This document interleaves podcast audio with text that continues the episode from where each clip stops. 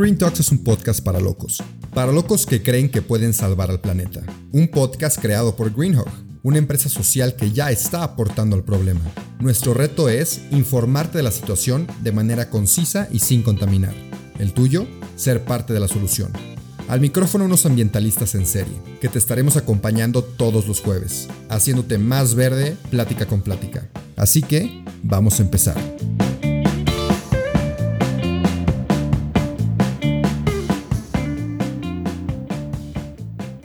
Hola, ¿qué tal? Bienvenidos a otro episodio del podcast de Green Talks. El día de hoy estoy con Alejandro Sousa y él tiene un proyecto muy interesante. Probablemente muchos ya lo conozcan, otros no. Eh, yo me acabo de echar su TED Talk para que se vayan a verla si no la han escuchado. Está muy buena. Y bueno, él nos va a platicar de su proyecto, de Pizza, pero también un poquito de él. Así que vamos a empezar con eso. Contigo, Alejandro, platícanos un poquito quién eres y de dónde vienes. Muchas gracias, Rubén. Este, un saludo a todos. Eh, gracias por el espacio. Estoy muy contento de estar acá compartiendo con ustedes. Pues, ¿quién soy? Yo creo que, digo, si, es que nos podemos definir, ¿no? Porque también está muy complicado definirnos, pero siempre he sido un emprendedor social. Yo creo que ese ha sido mi, mi tema principal. Eh, profesional y personal, ¿no? Porque todos los emprendimientos pues terminan siendo un reflejo muy auténtico de, del emprendedor o la emprendedora. Entonces mi tema es emprendimiento social y a través del emprendimiento social lo que siempre busco es, es crear espacios o crear modelos de empoderamiento, ¿no? Al fin y al cabo ese es como mi, eh, lo que más me apasiona. Em, y he tenido la oportunidad de hacerlo en, en diferentes países y en diferentes modelos. yo la primera, o sea, yo estudié emprendimiento, eh, eso a eso me dediqué desde licenciatura. Me fui a una universidad que, todavía se considera como la número uno del mundo en, emprendimiento, que es, siempre digo que es como el Hogwarts de emprendedores, porque solamente puedes estudiar emprendimiento en esa universidad. ¿Cuál, es, ¿Cuál es? Yo quiero se llama Babson. se llama Babson y está en Boston. Ok, ok. Se llama Babson College. Entonces, me fui allá y, y esto fue, se me gradué en 2009, no hace demasiado tiempo, pero eh, cuando yo me gradué, yo fui considerado como el primer emprendedor social de esa universidad. Muy curioso, ¿no? Ahorita ya hay todo un instituto, hay, hay, ya es una carrera, obviamente, ya es lo que es hoy en día, pero en ese momento, como que apenas estaba naciendo, y a mí siempre se me hacía muy raro que no fuera un tema principal, porque para mí el, el, el estar bien y hacer el bien era pues uno y lo mismo, ¿no? O sea, entonces, pues tuve la oportunidad de participar en, en, en dos proyectos muy padres durante, durante Babson. Una fue eh, trabajar con cooperativas de mujeres cacahuateras en Uganda, ayudándoles a distribuir tecnología apropiada. Este, y ese fue un proyecto que se escaló a nivel nacional.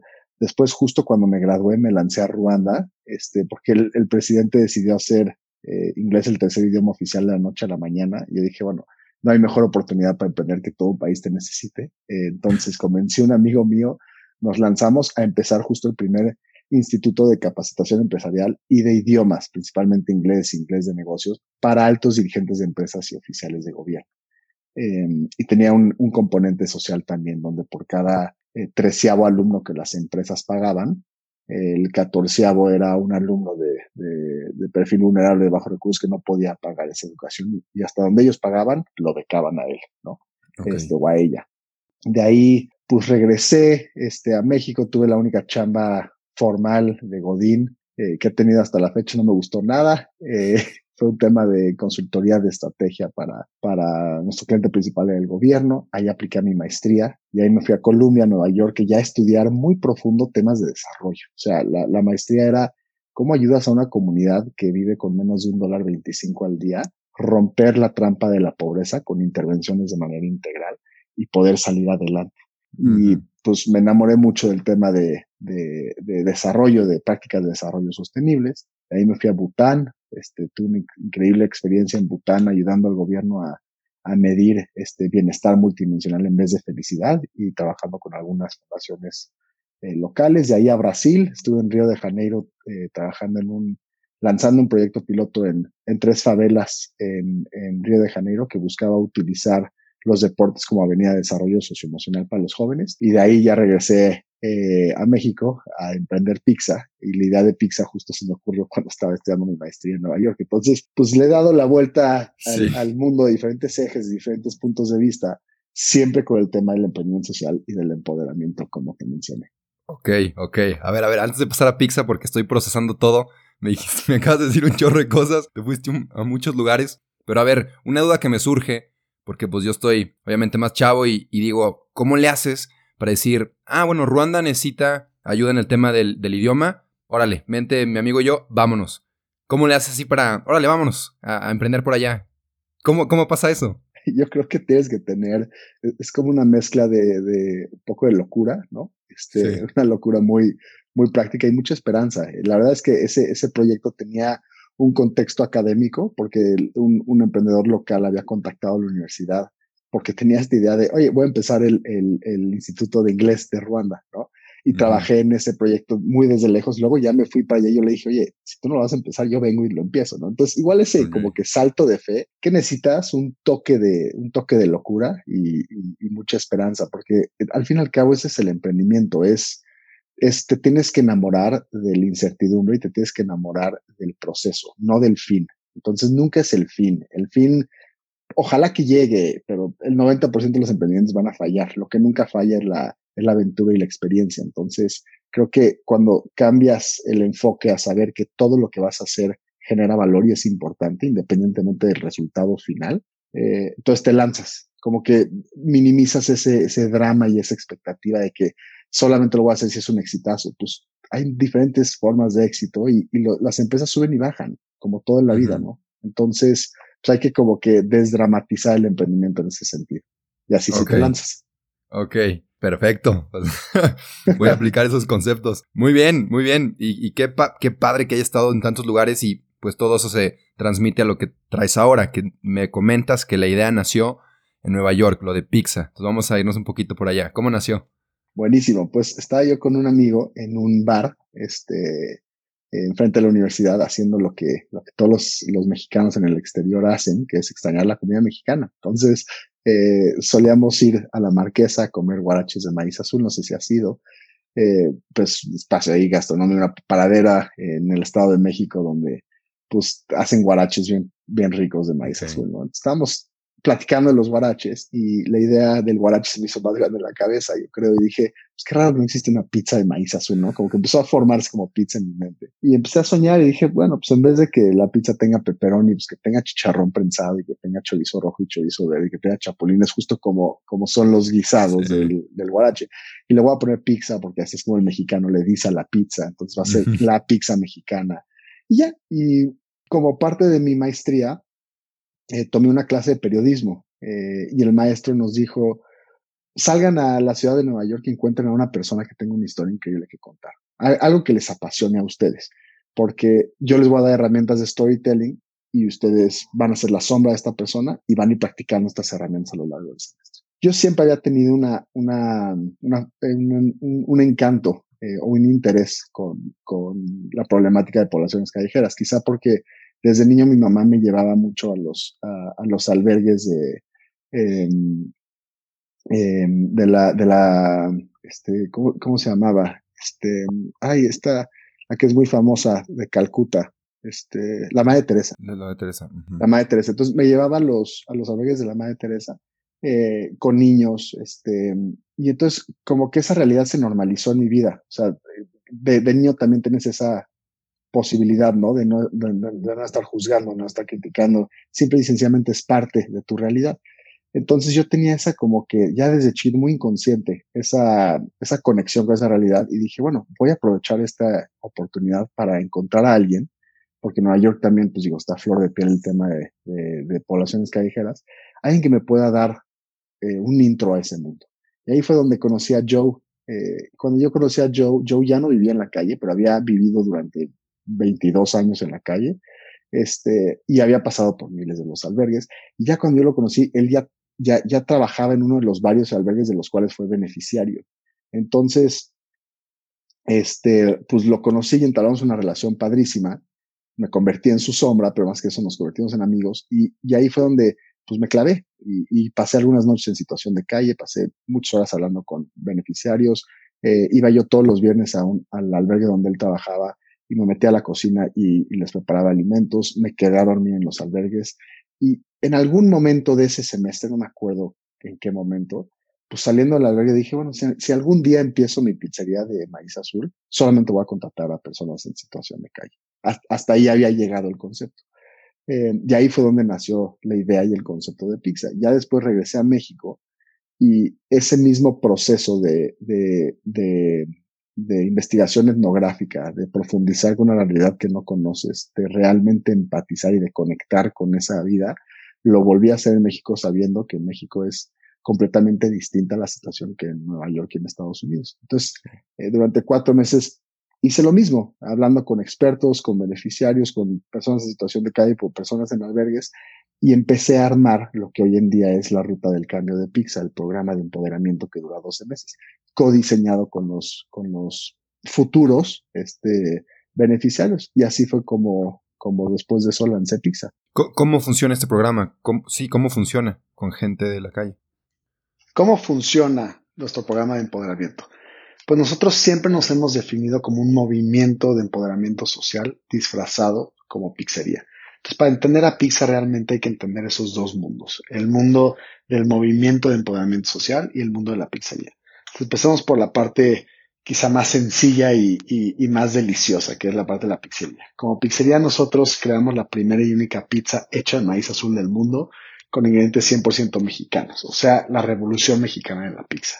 Y la vendemos en cinco sucursales que tenemos aquí en la Ciudad de México y, y todo un, un movimiento eh, de agentes comerciales a nivel nacional, emprendedores sociales que nos ayudan a vender este producto en sus comunidades. Y como plataforma y de empoderamiento social, como movimiento de empoderamiento social, a lo que nosotros nos dedicamos es a lograr la inclusión sostenible de jóvenes en un perfil de abandono social. Entonces, para entender este perfil y para entender el tamaño de esta problemática, hay que echarnos un salto para arriba y ver el contexto nacional en México. En México el 70% de la población está en un perfil de abandono social. ¿Por qué? Porque tiene por lo menos una carencia en una necesidad básica, como lo es acceso a alimento, como lo es acceso a un techo. Entonces, em, en nuestro país el 70% de la población tiene este perfil y solamente el 30% de ese 70% logra salir de ese estado socioeconómico a lo largo de su vida y tener lo que se llama movilidad social. O sea, no morir en el mismo estado socioeconómico en el que nació. Entonces, ¿por qué es que tenemos este gran problema? Porque obviamente hay muchas barreras culturales, sociales, eh, que tenemos que impiden que haya esta movilidad social. Entonces, nosotros nacimos para darle una oportunidad de realmente tener movilidad social e, e, inclusión sostenible a jóvenes en un perfil de abandono social. ¿Y quiénes son estos jóvenes que nosotros atendemos? Pues es un perfil mucho más vulnerable y extremo que este perfil que te mencioné, del cual viene esta cifra de 70%. Nosotros trabajamos exclusivamente con jóvenes entre 17 y 27 años de edad que tienen que tener por lo menos dos de estas seis características que te voy a mencionar para participar en nuestro programa. Uno, pasar un tiempo en situación de calle. Tienen abandono familiar, rezago educativo, historial criminal, historial de dependencia de drogas y son migrantes refugiados y o deportados. Entonces imagínate tú tener entre 17 y 27 años de edad y dos de esas seis características, normalmente tienen tres, cuatro, porque muchas de ellas van de la mano, y tratar de buscar oportunidades de reinserción socioeconómicamente productivas. es muy difícil. Entonces nosotros nacimos justamente para romper esas barreras y empoderarlos. ¿Y cómo lo hacemos? A través de un programa de empoderamiento multidimensional que dura 12 meses. Entonces nosotros contratamos exclusivamente a estos jóvenes y les damos eh, la oportunidad de participar en lo que se llama la Ruta del Cambio, que es este programa de empoderamiento multidimensional. Entonces, nuestros jóvenes eh, los llamamos agentes de cambio y te voy a platicar en qué consiste este programa de 12 meses. Tiene tres objetivos. El primer objetivo es que los jóvenes tengan un desarrollo profesional continuo. Entonces, son empleados formales en Pixar, tienen un incremento salarial cada tres meses eh, según evaluaciones. Y todo el chiste del primer objetivo es que lleguen a ser encargados de, de una sucursal, subencargados de, de una sucursal, llave en mano, casi el máximo nivel de, de, de, autoridad y de responsabilidad. Algunos sí llegan a ser encargados. Y todo eso en un año, ¿no? Y es un programa rotativo donde van aprendiendo las diferentes áreas de la empresa. Eh, empiezan a, a, a empaparse de, de, de, las operaciones, de todo lo que está sucediendo, y según eh, lo que más les guste y según sus capacidades, pues se van desarrollando en esa área. Ese es objetivo número dos. No, perdón, objetivo número uno. Objetivo número dos es que les damos un desarrollo bien profundo de habilidades socioemocionales.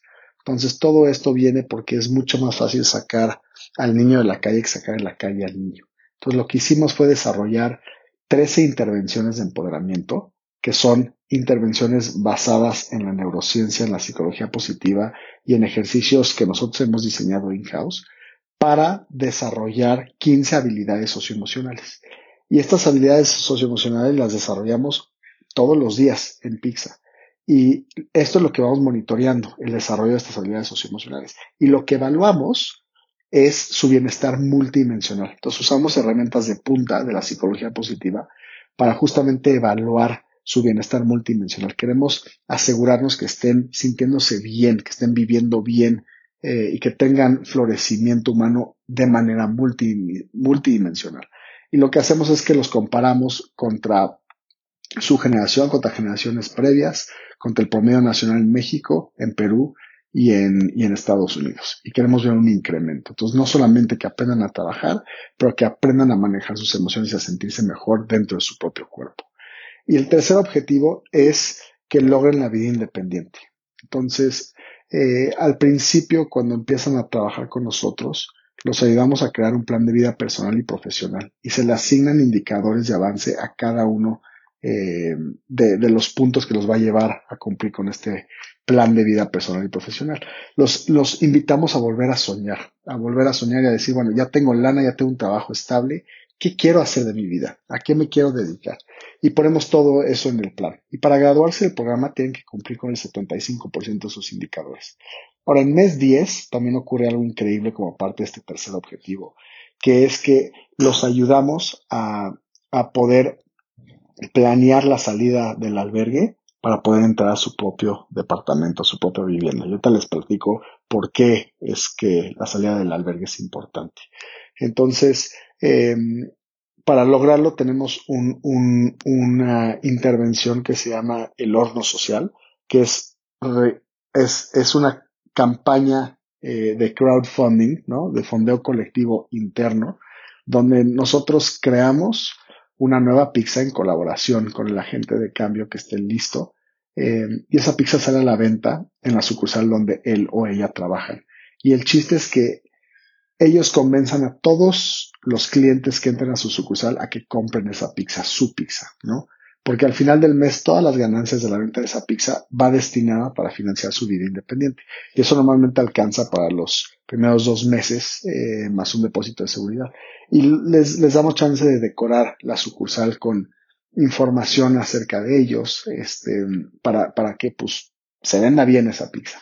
Eh, y además los ayudamos a hacer eh, una lista de todas aquellas cosas que necesitan para adecuar sus departamentos. Entonces, mesas, sillas, eh, cama, lo que sea que necesiten y asignar una recompensa única eh, de parte de ellos eh, para cada una de esas cosas. Por ejemplo, no sé, escribirles una canción, grabarles un video, ser su chalán un día, darles un tour en su barrio, miles de cosas que se les ocurren. Y hacemos videos eh, que ponemos ya en nuestras redes, invitando a nuestra comunidad a regalar o a donar aquellas cosas que necesitan para sus departamentos a cambio de esas recompensas. Entonces, literalmente nuestras sucursales se vuelven centros de acopio durante las campañas del horno social y así aseguramos que realmente puedan salir del albergue y entrar a su propio departamento. Entonces, como, como, les platicaba, eh, les iba a explicar por qué es que la salida del albergue es importante. Eh, y para eso hay que entender el modelo de Pizza. Pizza es una empresa social. ¿Qué significa eso? Que somos for profit y for impact. Y todo ocurre y todo inicia con nuestro producto, con nuestra pizza. Cada pizza genera impacto. Entonces, es nuestro producto es lo que une a nuestro beneficiario, a nuestros agentes de cambio, con la empresa, que es pizza, y con nuestro cliente, que es el que impulsa todo esto. Entonces, todo el mundo que viene y que come a pizza automáticamente está generando este cambio, quiera o no. ¿Por qué? Porque nosotros después de cada 10 pizzas que vendemos, automáticamente se genera una gratuita que va destinada para jóvenes en un perfil de abandono social que están en albergues. Entonces, ese es, ese es nuestro protocolo de reclutamiento. Nosotros una vez a la semana vamos a los albergues, entregamos estas pizzas que además vienen acompañadas de un mensaje inspirador que nuestros clientes dejan en las sucursales con su nombre y un mensaje bonito, eh, para darle un toque mucho más humano. Nos acercamos con ellos y les decimos, ¿te gustó esta pizza? ¿Quieres venir a chambear con nosotros? Eso es lo único que necesitamos eh, de ti. Que tengas oxígeno en tus pulmones y la voluntad de venir a trabajar. Y ahí es donde empieza nuestro protocolo de reclutamiento.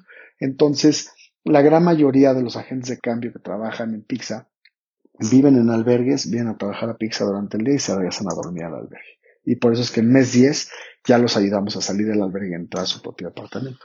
Y como verán en este año, que es un año bien intenso de transformación profunda en varias áreas de su vida, pues estamos tratando de ayudarlos a que tengan un año de desarrollo profesional y todas las credenciales para comprobarlo, un año de desarrollo profundo socioemocional y todas las credenciales para comprobarlo y que tengan su propia vivienda.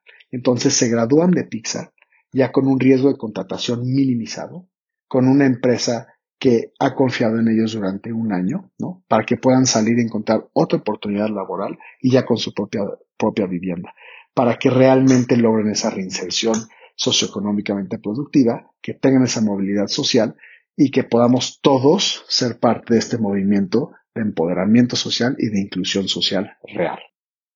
Ya, y a ver una duda. ¿Y Pizza está en la Ciudad de México, correcto? ¿O dónde está? Pizza se encuentra en la Ciudad de México ahorita. O sea, nuestras sucursales físicas, tenemos cinco sucursales en la Ciudad de México. Eh, también tenemos eh, nuestro portal de e-commerce en la página de pizza.mx donde puedes pedir pizzas, este, aunque no estés cerca de nuestras sucursales. Eh, obviamente estamos vivos en todas las, las plataformas de delivery, ¿no? Pero sacamos un producto nuevo en la pandemia. Bueno, no es un producto nuevo, es una presentación nueva, que es una pizza, la misma pizza, pero está congelada y sellada al alto vacío. Entonces, a partir de hace un mes, ya tenemos presencia en 15 ciudades en la República Mexicana a través de una oportunidad magnífica que es que le dimos la oportunidad a nuestros fans, a nuestros clientes, a personas que quieren aprender del emprendimiento social, eh, que se puedan unir a nuestro movimiento como agentes comerciales. ¿Qué significa eso? Que tú te das de alta en nuestra página, dices yo quiero vender pizzas en mi ciudad, ¿no? Ya no esperarte hasta que nosotros lleguemos allá físicamente con una sucursal, sino tú liderar este movimiento en tu comunidad, pides pizzas, te las mandamos congeladas, te caben perfectamente bien en tu congelador porque ya hemos hecho las pruebas y tú te pones a revenderlas en tu comunidad con tus amigos, familiares, colegas, en tu escuela, te acercas con cafés, con establecimientos mercantiles, con mercados, se las das. Es un producto con muy poco riesgo porque está congelado, no se echa a perder. Eh, y aparte es un producto muy diferenciado, ya comprobado, que aparte genera impacto. Entonces, eh, ya estamos presentes en 15 estados eh, y les hago una invitación abierta a todo mundo que quiera aprender sobre emprendimiento social, eh, que quiera vender este producto diferenciado que genera impacto social y, y, realmente conectar con el movimiento, que se den de alta como agentes comerciales. O si tienen hoteles o cafeterías o establecimientos mercantiles y sienten que nuestro producto puede darles eh, un, valor agregado a sus, a sus clientes, entonces también pueden ustedes revender nuestras pizzas. Entonces ya es, ya es un movimiento realmente nacional. Ok, sí, era mi pregunta, a ver si no estabas en, más estados o a ver cómo podía crecer a más estados, ¿no? Y, que buscaras a los emprendedores sociales y que le entraran también. Pero a ver, antes de pasar a mis últimas preguntas, dinos tus, tus redes sociales de Pizza, las tuyas, para que no se nos vayan y, pues ahí seguir también a la comunidad. Las redes sociales de Pizza, todas están como pizza.mx o pixamx eh, y nos pueden encontrar en todos lados así. Eh, mis redes sociales son Alejandro Sousa L en Instagram o mi página de internet es alejandrosousa.site. Ok, excelente. Ahora sí, voy a pasar a la sesión de, consejos. Voy a dejar uno hasta el final. Primero me contestas los que van al tema, por así decirlo. Es, ¿qué le dirías a mí si soy emprendedor social o a alguien más que está en este camino de ser un emprendedor social, que no es lo mismo que un emprendedor o, que chambear como Godín, absolutamente no, se parece nada, ¿qué consejos les darías para empezar, para, hacerlo bien? A los emprendedores sociales que van empezando, em, les daría este consejo. Les diría que encuentren su gran para qué. Y, y es un para qué, no es un por qué. Y ahorita les voy a explicar la diferencia. Creo que lo más importante en el mundo del emprendimiento y en la vida en general, es realmente conectar con tu pasión, con eso que te mueve. Entonces, ¿qué significa eso? Significa darle prioridad al autodescubrimiento, que su prioridad número uno sea conocerse, para darle eh, espacio a la innovación del ser antes de la innovación del hacer. Todos los emprendimientos son un reflejo de los emprendedores, puro y pleno, congruente y auténtico. Entonces, entre mejor te conoces y más profundo te conoces, mejor te vas a poder plasmar sobre tus emprendimientos. Mejor vas a poder inspirar a la gente que, que tiene los mismos valores y la misma visión. Igualmente inspira a tus clientes potenciales a comprar. Entonces, número uno, paso número uno es encuentren su gran para qué. hay una frase eh, del filósofo alemán Nietzsche que me ha acompañado siempre mis aventuras de emprendimiento y es quien tenga un gran para qué en la vida sobrellevará cualquier cómo. Y por eso es que es tan importante. Es tu, es tu estrella que te, que, que te guía. Eh, y en los momentos de emprendimiento que se van a poner muy difíciles, y más como emprendedor social que tiene esa doble responsabilidad, no, no solamente tienes que tener un producto o un servicio que compita eh, y que gane y que agregue valor, sino al mismo tiempo estás tratando de solucionar una problemática social o ambiental pertinente. Entonces es una doble responsabilidad. Y va a haber muchos momentos muy desafiantes donde vas a querer tirar la toalla. Y en esos momentos lo que tienes que hacer es reconectar y recordar tu gran para qué. Y ese gran para qué termina siendo la misión empresarial y tu misión de vida, ¿no? Entonces encuentren su gran para qué. Conéctense con eso primero. Y, y eso les va a permitir realmente eh, no tomar decisiones en base a la inercia, sino tomar decisiones en base a la conciencia. En esta vida es, es muy difícil salirnos de la, de la rutina, ¿no? Estamos muy robotizados y, terminamos haciendo las cosas de manera inconsciente sin saber bien por qué, ¿no? Esa es la pura inercia, porque mis papás me lo dijeron, porque es una buena oportunidad en el mercado, porque eh, mis amigos me dijeron que lo hiciera así. Entonces, el chiste es parar esa, esa inercia y poder realmente empezar a actuar con conciencia. Y la conciencia viene del autodescubrimiento y viene de encontrar ese gran para qué. Y les había dicho eh, que encuentren su para qué, no su por qué, ¿no? Y hay una diferencia, porque el por qué es racional. Y el por qué racional te lleva a la inercia. El para qué es existencial. Y el para qué existencial te lleva a la conciencia.